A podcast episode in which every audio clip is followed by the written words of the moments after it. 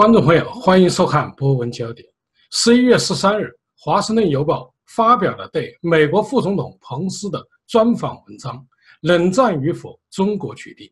彭斯在专访中称，中国只有对他的经济、军事和政治行为做出彻底的改变，才有可能避免与美国爆发冷战。他说：“如果中美不能达成共识，美方将准备在经济、外交和政治上对华施加更大的压力。”如何理解彭斯副总统的讲话？什么是中美之间的冷战？就此话题，我们连线专访自由至上主义学者夏以良教授。下面有请夏教授。呃，夏教授，您如何评价彭斯副总统的讲话？呃，我们看到彭斯最近的两次讲话，呃，释放的信号应该是明白无误，相当的直白和清晰了。呃，那么就是说。中美之间呢，不仅是有贸易上的纠纷，或者是对美国的经济贸易方面产生了重大的伤害。呃，这是川普呃竞选总统以来一直所做出的一种呃表述和这个抨击。但是现在呢，这个他就任总统一年以来，就是将近两年嘛，呃，到一月份的话，那么就是刚好两年。那现在还差三个月。呃，差三个月时间，是吧？那么现在呢，就是总的来讲，就是说，呃，一方面感觉到这个贸易战，呃，一直在向前推进，或者讲这个一招接一招；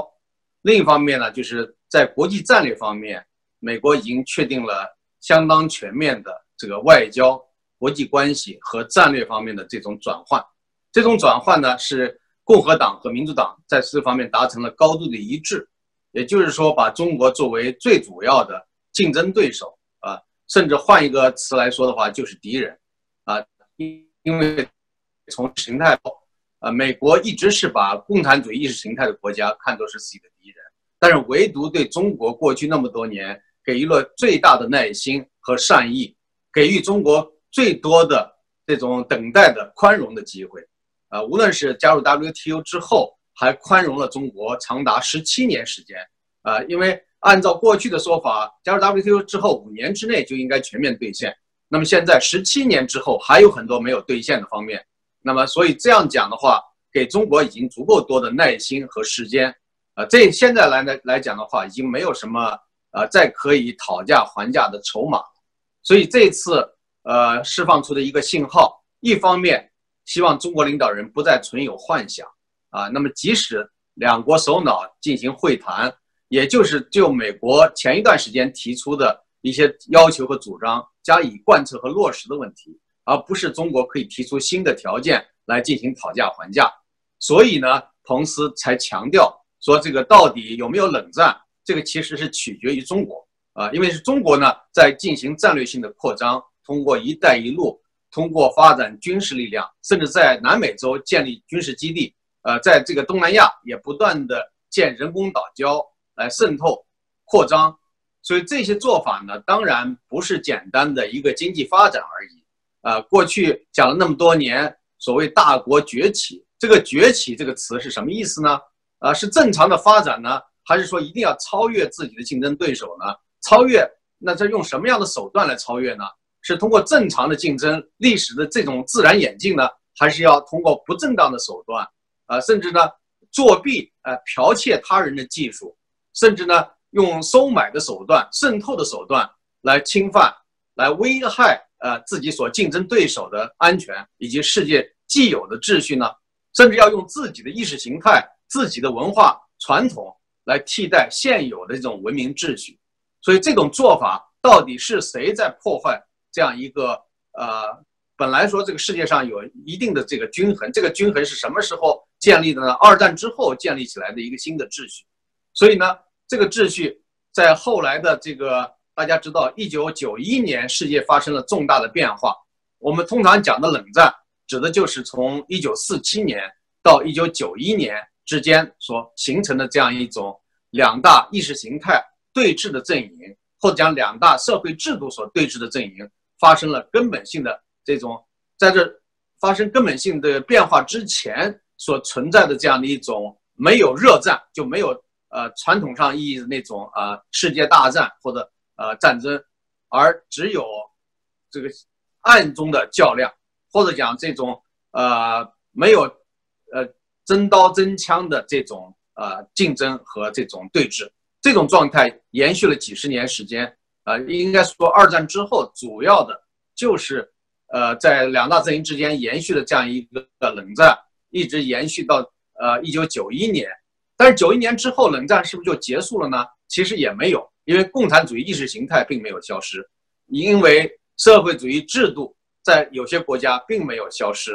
啊，再加上这个这些国家也没有放弃在军事上、军备上或者战略上跟以美国为首的西方国家进行较量和竞争，所以呢，冷战其实呢，呃，并没有真正结束啊。有人说是现在是第二次冷战。也有人说是第三次冷战，啊，实际上的冷战并不能说啊过去完全结束。那现在也有人把它称为新冷战，不管用什么样的表述，就说明现在的形势是相当的严峻，就有一点类似于当年的两大阵营之间的这种对抗。但是现在阵营呢，已经不是原先的两大阵营了，啊，现在呢就是说，呃，原来传统上的那种共产主义形态的阵营已经分崩瓦解，啊，瓦解之后呢，形成了。各种利益集团，啊，比如说俄罗斯，它是一个有着领土扩张野心的这种大国沙文主义的这种呃呃强权。那么中国呢，是以这个中国的古代的文化传统，啊不，主要其实呢不是那种精华，而是糟粕，更多的是机会主义啊，实用主义哲学。也就是说，中国传统上啊流传甚广的后黑学。啊，那么还有呢，像朝鲜，以这个所谓主体思想为中心的这样的一个金家王朝啊，再加上像过去委内瑞拉这样的一些啊，包括中东地区像伊朗啊、叙利亚这样的一些国家，他们都是有自己的利益诉求、自己的价值观和传统文化诉求，那么根本就没有办法形成一个真正的统一的啊，内在上逻辑一致的呃这样一个抗争的集团，所以和以前是大不一样。呃，夏教授，呃，我们知道中美啊爆发贸易战以后，呃，一直呢贸易战是不停的升温啊，最终是发展到是要对所有中国的产品，呃，未来可能都会征收百分之二十五的高关税。但是为什么会突然演变为冷战？呃，是否啊，川普总统之前就有一个全盘的考虑？啊，贸易战仅仅是啊冷战的前哨战呢？呃，刚才我前面已经说了，就是由于中共在过去二十多年里边，趁着西方国家能够呃希望希望中国在经济上有明显的进步之后，会主动的走向宪政民主和法治，啊，走向个人的自由和发展。但是呢，让西方战略学家、政治家们感到失望的是，中共并没有这么做，反而呢，一旦他有了。相当的资源可以支配的时候，会变本加厉的迫害自己的国民啊，变本加厉的就是用呃警察的或者讲国家机器这样一些手段来对付自己的老百姓，呃，反而使得他们自己的统治的这种资源更加丰厚了，呃，那么维稳经费超过了国防经费，与此同时呢，他们又利用这一些资源啊，不断的向海外扩张，甚至慷呃国民之慨。呃，结列国之欢，他结列国哪些列国呢？就是一些穷国，或者在意识形态方面，呃，就是说处于非常落后、保守，甚至邪恶反动的啊这样的一些国家，他愿意结交为朋友，啊，不断的去撒钱、大撒币。这个大撒币的目的呢，是进行全球化的扩张，啊，它这个全球性的扩张的主要的目的是服务于，呃，把中国的价值观向海外传输。啊，实际中国呢有什么价值观呢？刚才我已经说了，打着孔子学院的名号，实际上贩卖的仍然仍然是这个中共的这一套呃实用主义哲学、机会主义哲学，也就是厚黑学，啊，没有真正传播中国文化中啊有价值的东西，所以他们这样一些做法引起了很多国家的这种反感啊，甚至是警惕。所以为什么在很多国家，呃一。虽然拿了他的一些好处，仍然不把它当做一个正常的国家来对待，仍然是呃这个对中国呢，在很多方面采取了抵制，啊，所以像这种呃战略注定是要失败，而且现在已经逐步显现出来。那么在马来西亚，在很多国家，中国花了很多的钱搞一些大的项目，现在这些项目基本上要被废弃。呃，那么在南南美洲国家，呃，还有在非洲国家花的很多钱，最后呢都被这个当地人所识破。呃，可能今后再想进一步的进行扩张和渗透，啊，这个是已经行不通了。呃，夏教授，我们指冷战呢，您刚才已经说过了。实际上，冷战是当时丘吉尔啊在美国发表的一个演讲，说一个题目在正在降下。但是当时啊，的确是两大阵营啊意识形态呃尖锐的对立，并且经济上没有往来，还偶尔会爆发一些呃局部的呃战争。但是现在似乎中美之间好像不存在这么一个氛围，所以也有一些评论人士认为。实际上，中美之间不可能爆发冷战。那么，目前彭斯所说的冷战与二战的冷战，您觉得有哪些不同呢？呃，我们一般讲这个冷战这个概念呢，它是来自于这个二战即将结束的时候啊，还没有完全结束的时候的一个说法。这个说法最先是谁说的呢？啊，是德国方面的这个大家知道纳粹的宣传部长叫格培尔。呃，格培尔他认为共产主义就是一道铁幕，尤其是斯大林用铁腕来控制，呃，控制自己的国民，并且用同样这个残酷的手段去对付周边的一些国家。大家知道，这个波兰曾经就有几十万人被血洗，呃，包括这个贵族啊、军官啊、一些呃社会精英人士都被苏联以残酷的手段消灭。所以呢，呃，戈培尔也利用这样的一个来，这样的一个。就是苏联所犯下的罪行来说明，呃，认为如果呃这个按照德国的这种意图，按照希特勒这种意图，就是推行用雅利安人来治理世界，要比苏联的那样一种呃学习啊，呃，可能是更加的呃有人情味儿。呃，他这个说法当然不能够被证明，因为大家知道德国人当时法西斯所针对的是犹太人群体，那么。斯大林是不分这个种族，不分这个呃民族文化，他是普遍的镇压，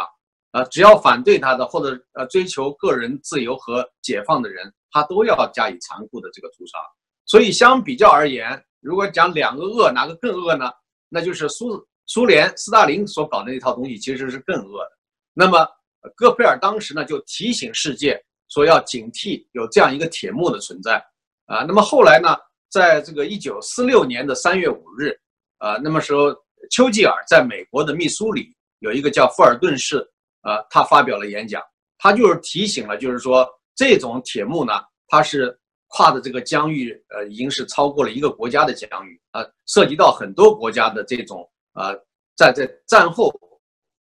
呃，能不能建立起真正的民主自由？所以呢，他非常的担忧啊，他就觉得这个共产主义的铁幕。实际上已经是形成了，啊，那么当时西方国家的这个想法就是说，既然有了共产主义的铁幕，那么西方国家就应该用军事上的这种更加强大来钳制它，最终呢寻找机会消灭它，呃，那么假如说在军事上还不能够足以对对方构成呃歼灭性的威胁的时候呢，那双方呢要保持一种对峙状态，尤其是在经济上要予以制裁和包围，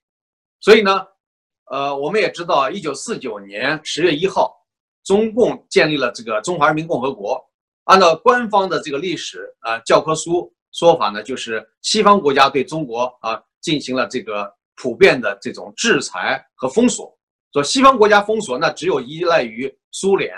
所以呢，中国又成为一个苏联的附庸国。那么苏联当时呢有一个所谓社会主义阵营啊，苏联人被称为老大哥。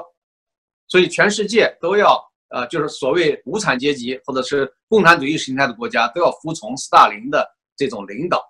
所以当时有些国领导人其实也并不以为然，比如说南斯拉夫的铁托就不完全拥护苏联的一些说法和做法，所以后来被苏联呃定论为这个南修啊，就是以铁托为首的修正主义国家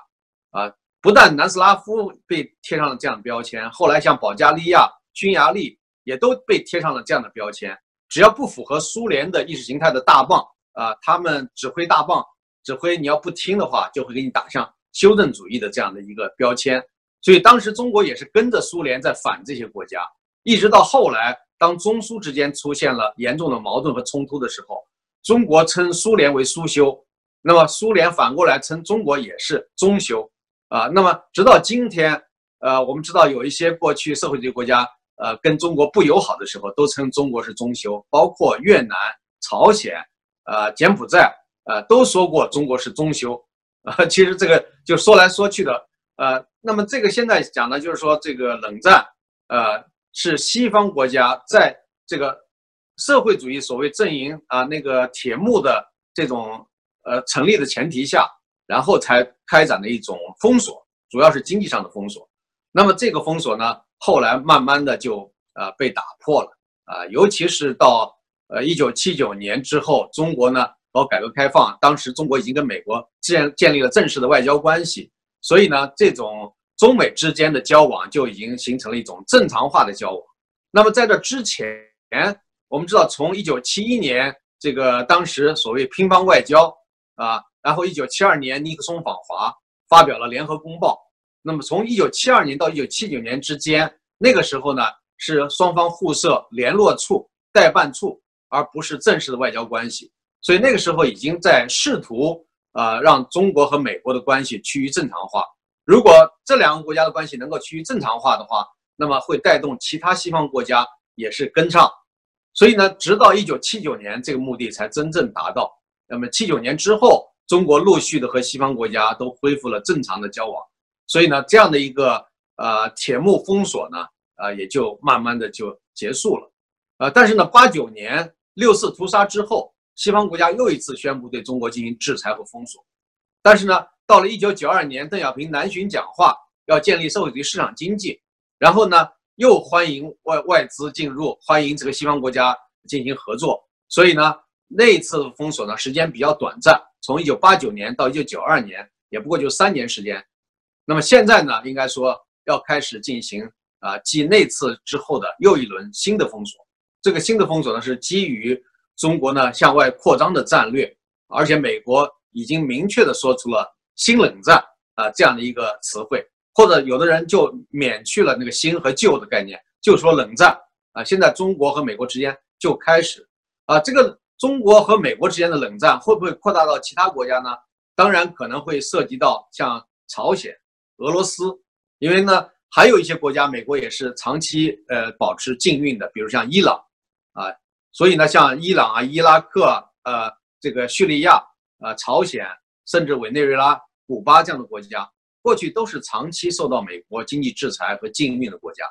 所以，我想这个冷战呢，可能不只是中美两国之间，呃，有可能会涉及到更多的国家。呃，夏教授，这个我看到最近中方的官媒啊，针对中美之间这种升级的冲突，呃，在鼓吹义和谈。呃，说是运用义和团精神可以抵抗外啊外敌，那么您觉得，如果激发中国的这种所谓民粹的义和团精神，能否打赢这场冷战呢？我们注意到新华社发出了这样一个奇文啊，也说明了这个官方现在居然呃在操纵民意啊，这个用所谓的爱国主义啊民族主义的这样的一个大旗来。这个重卷一百多年前的那样一种邪风，啊，那个那个邪风大家都知道，当时义和团，呃，他们是要反洋人、杀洋人，要把教堂都烧毁，啊，他们反的是什么？反的是基督教文明，他们反的是西方文明，啊，那么就是他们，呃，打仗的时候，呃，就是烧那个咒符，然后呢，把那个灰，呃，用水喝掉，啊，然后就说是刀枪不入。啊，这是一非常愚昧的，这就是反科学、反现代文明进程的一做做法。他们说洋枪打到身上，他们喝了这个东西就会化解，结果呢，人家照样一开枪身上就是几个洞啊。所以说呢，哪有什么呃这个刀枪不入的这种鬼话？那么当时这种情绪是谁煽动起来的呢？是清朝，就这个大家知道，晚清末年那个时候是慈禧太后在控制政局，那慈禧太后呢？对这个西方呢是有很多不满，但是他又不敢公开的跟西方去较劲叫板，所以有的时候他要借助民间的力量，借助这样一种邪恶的势力，可以说如果没有慈禧太后或者清朝这个官方的暗中相助和纵容的话，义和团不可能在那么短的时间里面发展到那么啊那么大的声势。所以呢，呃，这个是官方有意的，想给自己增加一个谈判的砝码，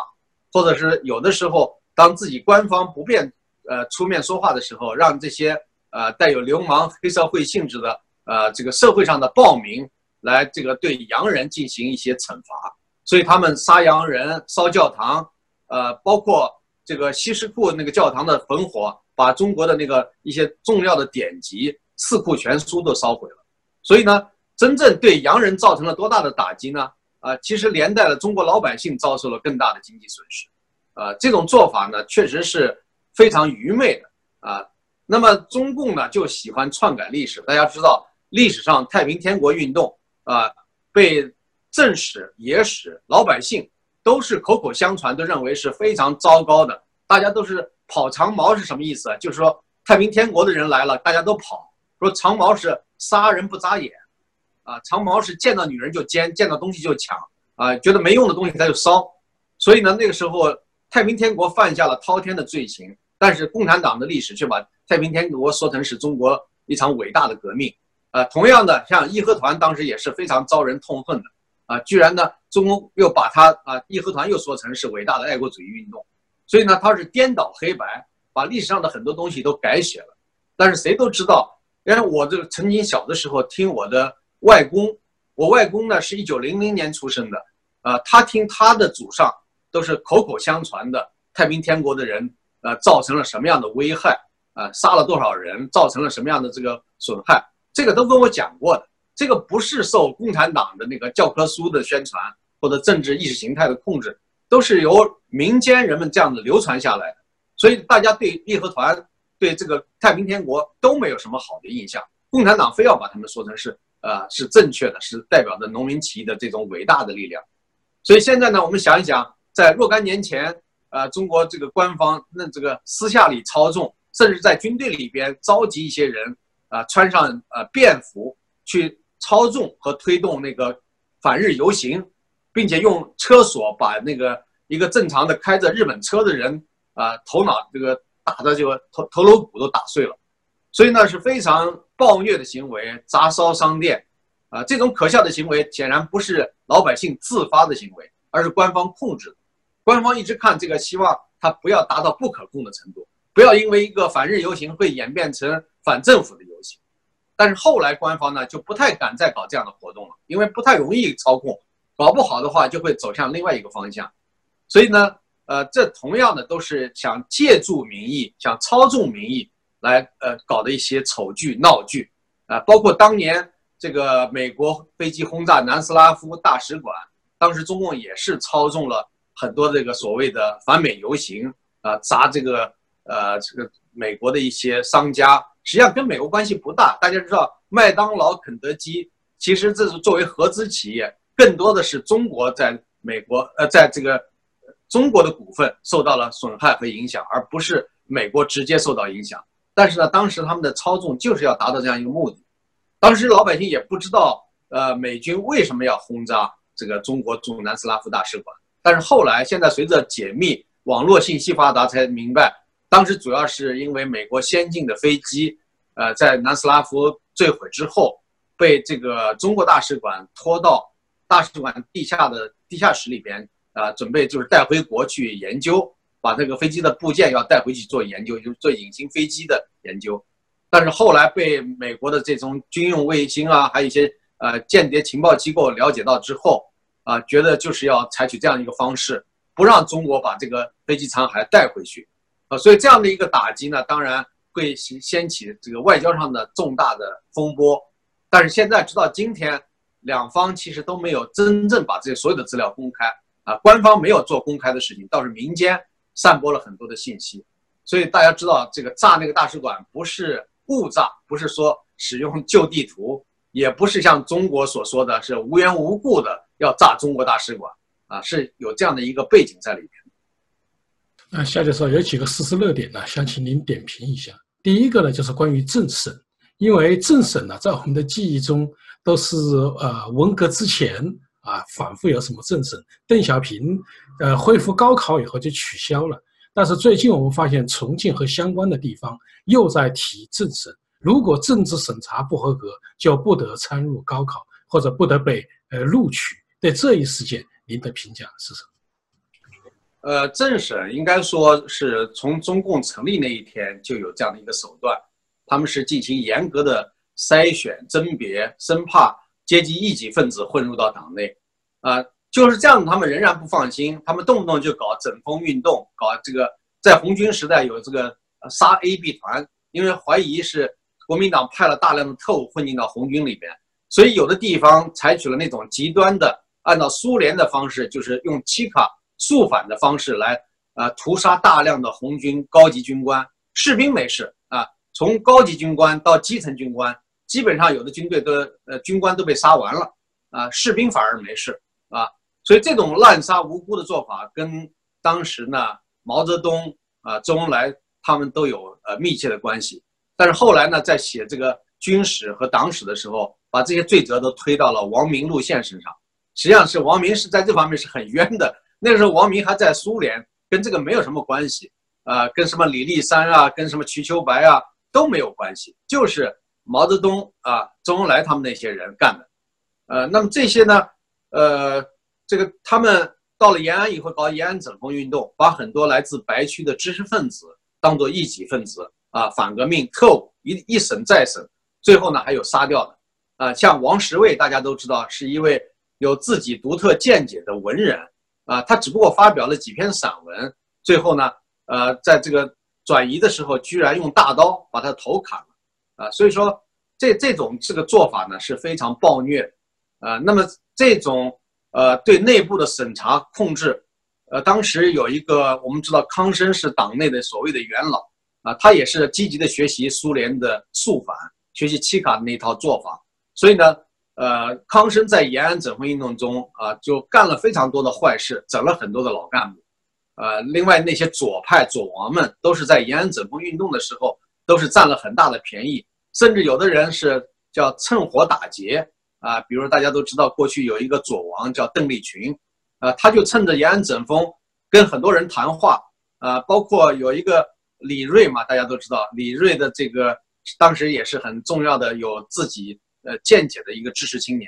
后来他们在审查李锐的时候，跟李锐的老婆谈话，范元贞，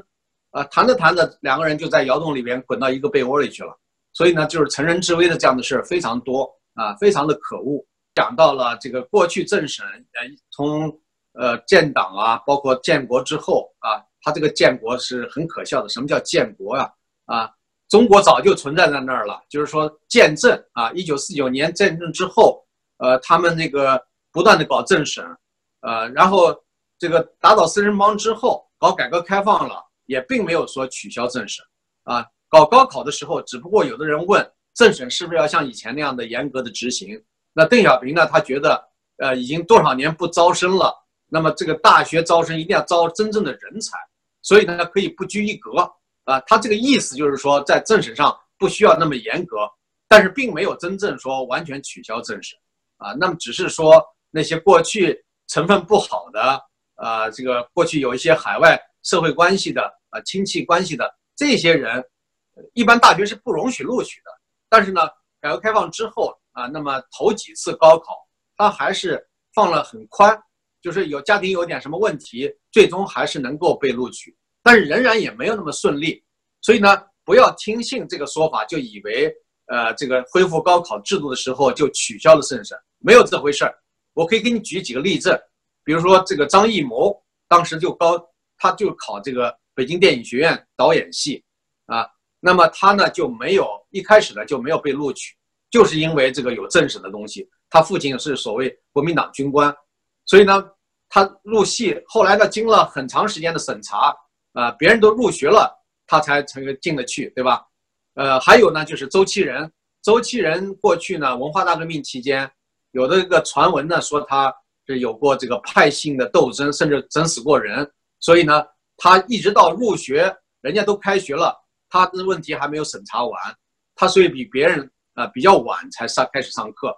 所以这里边有很多的这个政审的事情呃，只不过很多人并不了解，它比过去宽松，但并不是不存在。那我当时高考进大学的时候呢，因为我还没有单位，所以呢是通过父母的单位进行审查的，所以这些事我都记得，根本没有说呃完全取消政审。当然现在这个呃重新搞政审这一套东西呢，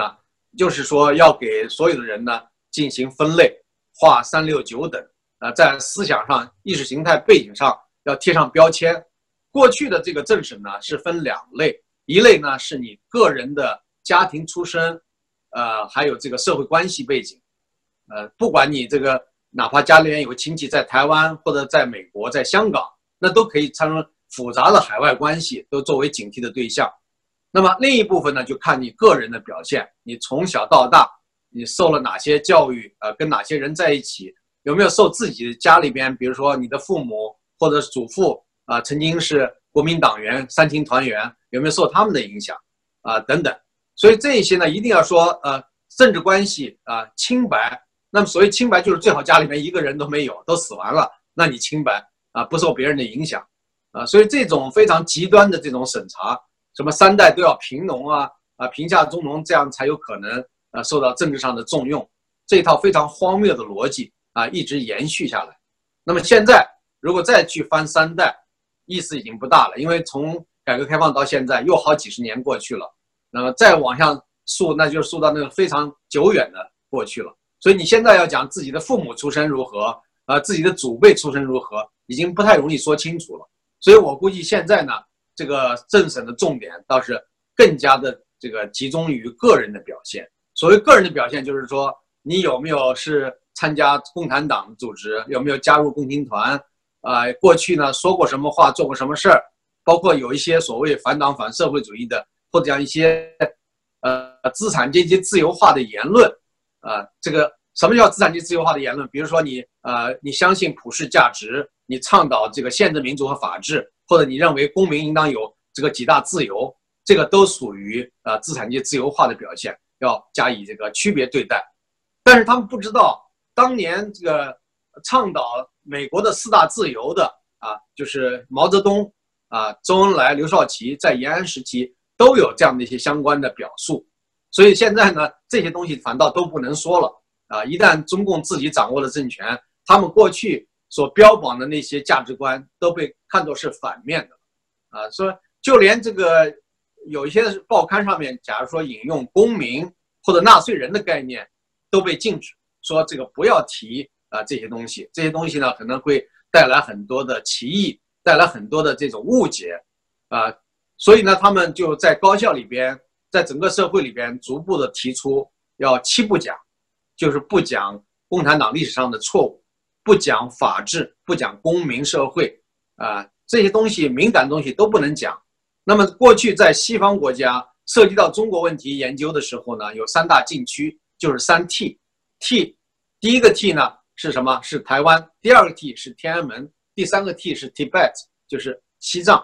所以这三大禁区一直是呃西方人了解中国要做研究的时候的禁区，现在又增加了更多的禁区，呃，所以呢，这个造成了这种呃中国对西方的学术自由进行粗暴的干预。比如说去年就发生过，呃，这个牛津出版的这个学术期刊被中国要求要删除某些文章，删除某些内容，啊，要不然就不能够在中国发行。所以这样的事情越来越多，就是。等于是中国的意识形态慢慢的渗透到西方的出版社和大学研究机构，要求他们这样，不能要求他们啊，要求他们不能这样，就是说有很多的限制，这就是对呃西方的这种学术自由和这个言论自由造成了很大的侵犯和渗透。哎，夏教授，您知道啊，中共一直对少数民族，您刚才已经提到了 Tibet，呃，包括新疆。一直进行啊种族的歧视，甚至是迫害，呃文化上的灭绝。最近呢，呃十五个国家的驻华大使，啊联名给陈全国新疆的党委书记写信，要求面见他，就想了解一下或者让他做出解释，为什么要这样残酷的对待维吾尔人？啊，外交部发言人华春莹说，这是违反了维也纳外交公约，非常的无理。对这个事件，您的看法？是什么？我们知道中共对这些呃所谓少数民族地区，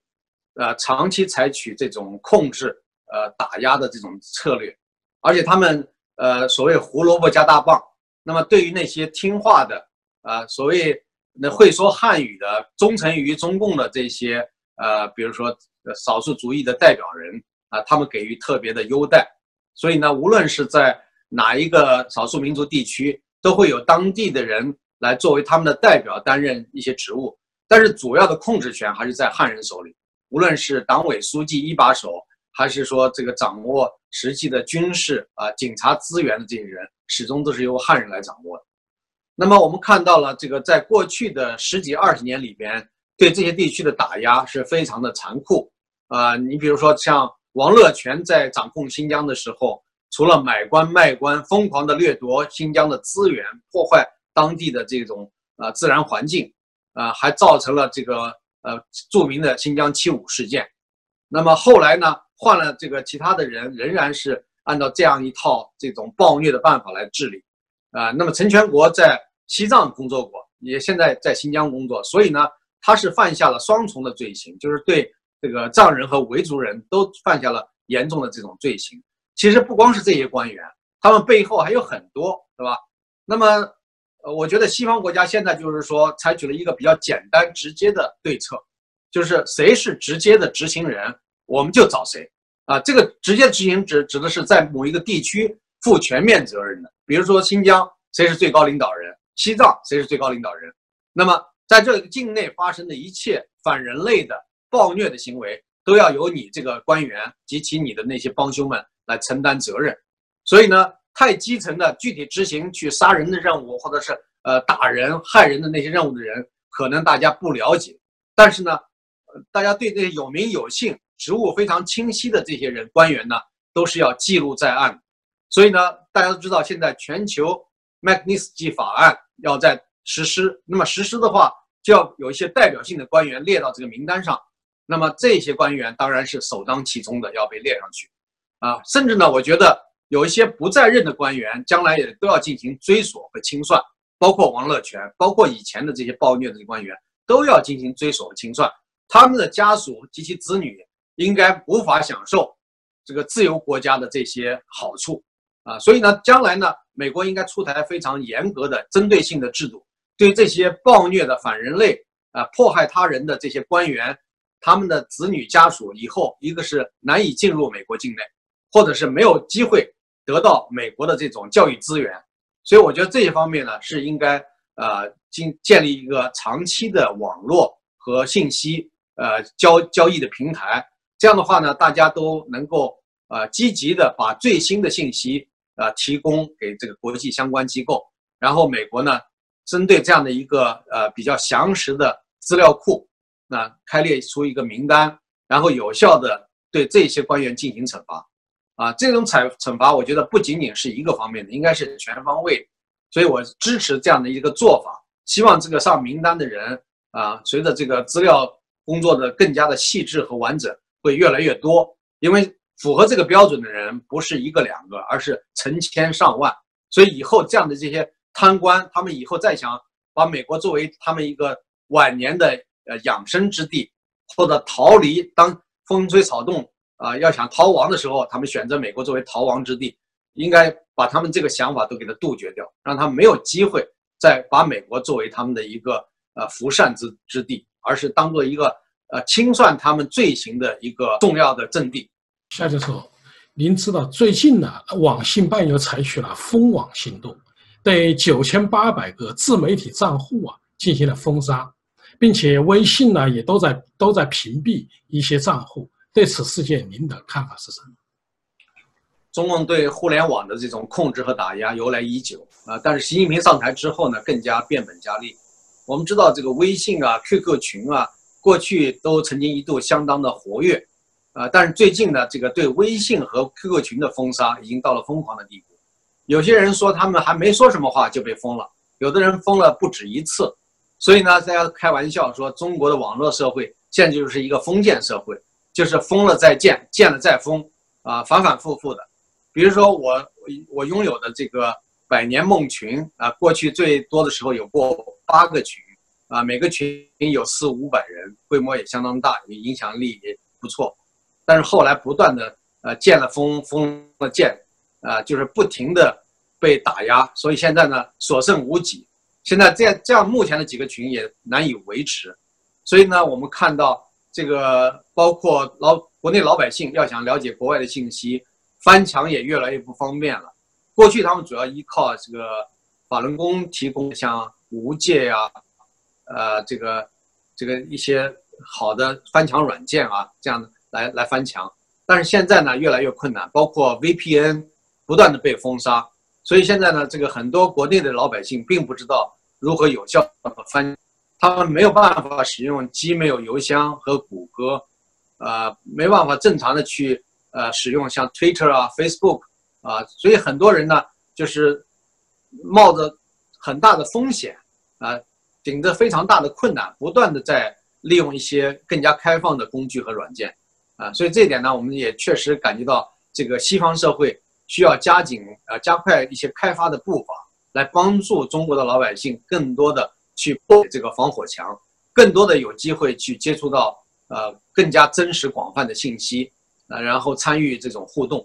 啊，这一点呢，就是说，按照过去的说法，就是呃，魔高一尺，道高一丈，那就是双方就要进行博弈。那么最终呢，我们相信，那自由会战胜专制，所以这个大的趋势是确定无疑的。但目前呢，是的确是比较困难。那么，我认为所有的知识青年都不应该原谅自己。如果你没有办法翻墙，你不打算去寻找翻墙的途径，你就满足于看国内的这些官方媒体 CCTV 啊。呃，看这些新华社的报道，那这样的话呢，就会使自己呢真正被洗脑。那么，如果你是有一定的技术手段和信息，一定要想办法掌握翻墙的工具，并且帮助自己呃上年纪的这些亲友长辈们也要翻墙。呃，夏教授，在您知道现在啊，在法国在纪念一战结束一啊一百年，那么在这个重大的活动中呢，很奇怪是习近平缺席了。但是在纪念仪式上，呃，这些政要们却在怀念在一战中的中国劳工。对这一事件，您的评价是什么？我们知道，中国人在很多呃，一方面在历史上有承担过很多的这个重要的职责，但是这些往往呢都在被抹杀，随着历史的这种啊，这个很多的历史事实被淹没。比如说，我们现在要想了解旧的北京。一百年前的北京，那些照片资料要从哪去获得呢？中国自己官方没有。我们现在在网络世界经常看到西方的传教士、西方的记者拍摄了很多的胶片，还有照片。如果没有这些西方人存留下的资料，我们根本不知道一百多年前的北京到底是什么样。啊，同样的道理，就是说很多的珍贵资料，我们都是要借助于西方。啊，那么现在的这些这个做法。呃，如果要是讲这个总是夜郎自大、坐井观天，这后人就不知道中国过去做了些什么。比如说，我们过去，呃，国民党军队派了很多优秀的青年来到美国，在美国密苏里州接受这个飞行员的训练。现在网络上流传的一些视频是非常生动的，他们如何学英语，他们如何学习驾驶技术，呃，这个这套东西资料呢，我们在国内从来都没有见过。现在即使网络上有了，中共仍然不敢把这些资料公开的让啊中国的所有的老百姓都了解，因为知道这些东西呢是有力的证明了国民党是当时的抗日主力，是他们在这个尽力的在挽救这样一个呃民族不被外来侵略者所这个占有，所以这些东西呢他们不敢面对真实，啊，那么还有呢就是说我们讲的这个一百多年前的这个华工。参加第一次世界大战，当时去了十四万人，分别是在英国呢人数更多一点，在法国人数略略微少一点。那么这些人呢，很多是来自于山东省，啊，无论是从呃青岛啊、烟台啊、济南呀，还有这个呃潍坊啊这些地方去了很多，有很多人都没有再回来。他们不仅呢这个承担了这个大量的后勤劳作，比如挖战壕啊、运送这个战略物资啊。呃，他们还承担了一部分救助的伤员的任务，所以他们做出了很大的贡献。那么这十四十四万人啊，华工的这个历史我们很多人是到今天才知道有这回事存在，啊，而且过去呢，很多人都不能讲他们的祖辈啊参与了这样一个活动，生怕被官方打上跟这个洋人勾结啊，为洋人去做这个奴才这样的一些标签，所以很多人家里面珍藏的那个勋章也不敢演示给别人看，所以现在呢，这个终于得到了这样一个可以公开来表述的时候了，但是。由于中国现在所做的事情是反人类、反文明的，啊，它不利于这个同盟国，不利于这个当时的啊协约国啊来共同做这样的事情，呃，共同来纪念、共同来表彰当时的这个英勇事迹。所以西方国家根本不待见这个